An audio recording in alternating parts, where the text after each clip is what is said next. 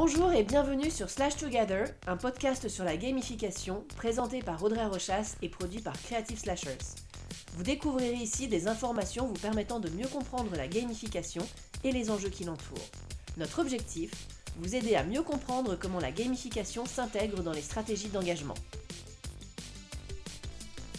Bonjour, je suis Audrey Rochas, doctorante en gamification, et je suis ravie de vous retrouver pour ce nouvel épisode de notre podcast Slash Together.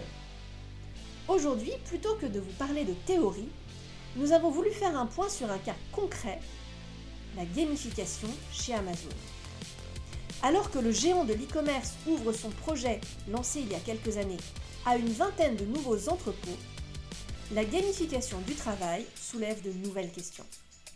C'est ce dont nous allons parler aujourd'hui. Comme chaque mois, un indice est caché dans l'épisode. Rassemblez-les tous pour accéder au site caché spécialement conçu pour l'occasion.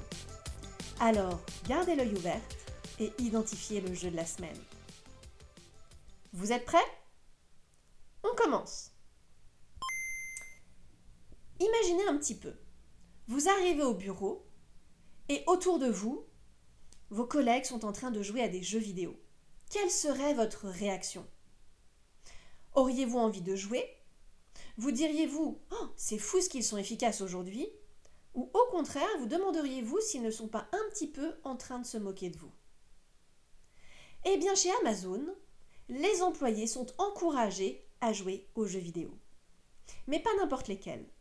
On parle ici des FC Games, des jeux conçus spécifiquement pour Amazon.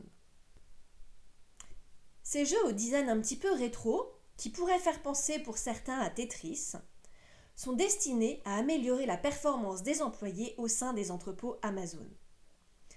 En fait, pour pouvoir livrer les clients en temps et en heure et pouvoir améliorer le taux de satisfaction, Amazon s'engage à respecter des délais de livraison de plus en plus serrés.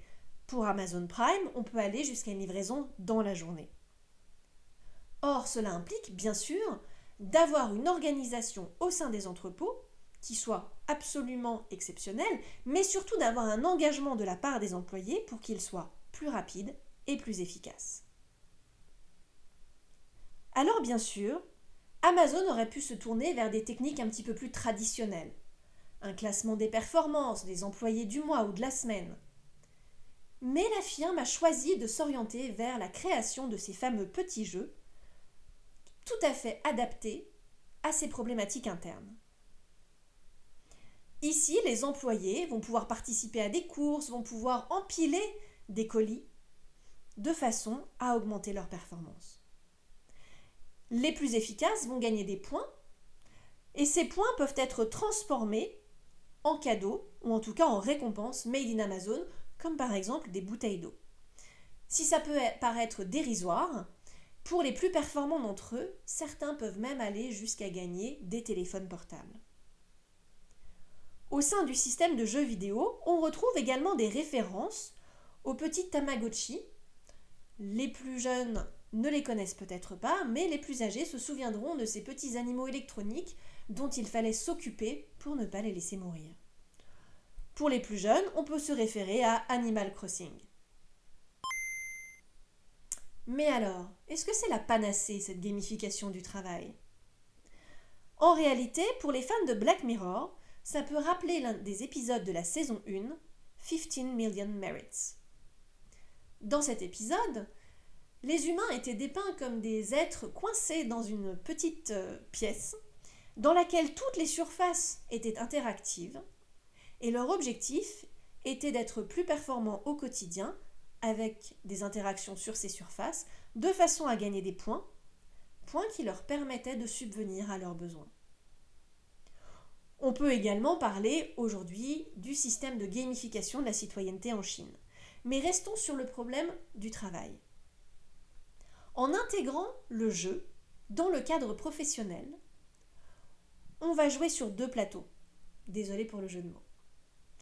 Premier niveau ou premier plateau, on va effectivement pouvoir rendre des tâches répétitives moins ennuyeuses, plus ludiques, justement en les intégrant au sein d'un jeu vidéo.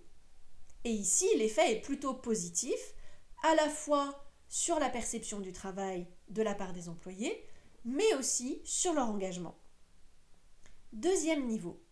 Que se passe-t-il à partir du moment où le jeu n'est plus fun? Que se passe-t-il à partir du moment où la performance au sein du jeu prend le pas sur le plaisir qu'on ressent en jouant? Et c'est ici qu'on commence à toucher du doigt cette problématique de l'obligation de la participation à un jeu.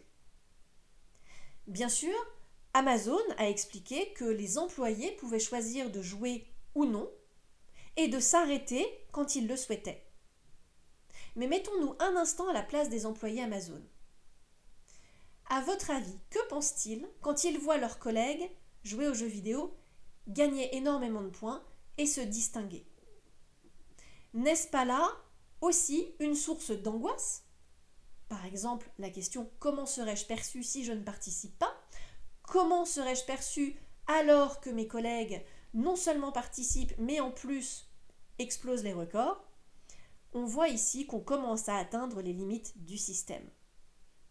Si, encore une fois, l'objectif principal est de donner aux employés l'envie de faire leur travail, il ne faut pas non plus tomber dans une perception erronée de l'environnement professionnel qui, sous couvert de jeu, serait finalement une source de stress supplémentaire. Et ici, on peut s'intéresser un petit peu, une fois encore, à ce qui a été mis en lumière par la recherche. Il y a deux notions que nous allons aborder. La première, c'est la notion de black hat. Le black hat, c'est la gamification qui fait appel aux motivations addictives, stressantes, qui sont basées sur le gain, sur la peur de perdre, sur des chronomètres, sur des classements, où la compétition est valorisée, favorisée, mais surtout où elle peut prendre le pas sur le principe même du jeu. On entre ici dans une compétition malsaine et on va se poser la question de la de l'éthique. Ici, deux chercheurs, Lurie et O'Brien, en 2018, ont expliqué que l'éthique est remise en question quand on s'intéresse plus aux résultats qu'au bien-être. Dans le cadre d'Amazon, c'est que on va s'intéresser plus aux performances de travail, donc au résultat final, qu'à la façon dont se sentent les employés. Et ça nous amène à la seconde notion qui est celle de exploitation wear. Elle a été définie par Werbach et Hunter en 2012. Et la notion d'exploitation wear, pour le coup, ici est extrêmement compréhensible. L'exploitation wear, c'est quand on demande aux employés d'en faire plus, toujours plus finalement, sous couvert de jeu.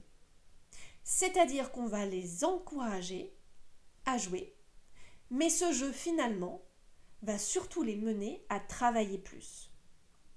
On retrouve ici une forme d'exploitation de l'individu. Exploitation dont on se dédouane puisqu'on lui propose de jouer. Et on voit ici un effet pervers possible de la gamification. Ce qui ne veut pas dire que c'est systématiquement le cas, c'est simplement l'un des risques qu'il est nécessaire d'identifier avant de mettre en place un quelconque système de gamification. Comme nous venons de le voir, la gamification peut être un outil formidable pour pouvoir motiver et engager les employés. Mais elle peut également cacher des dérives importantes. Si Amazon fait figure de précurseur dans le cadre de la motivation des employés dans leur travail quotidien, on peut se demander à quel prix.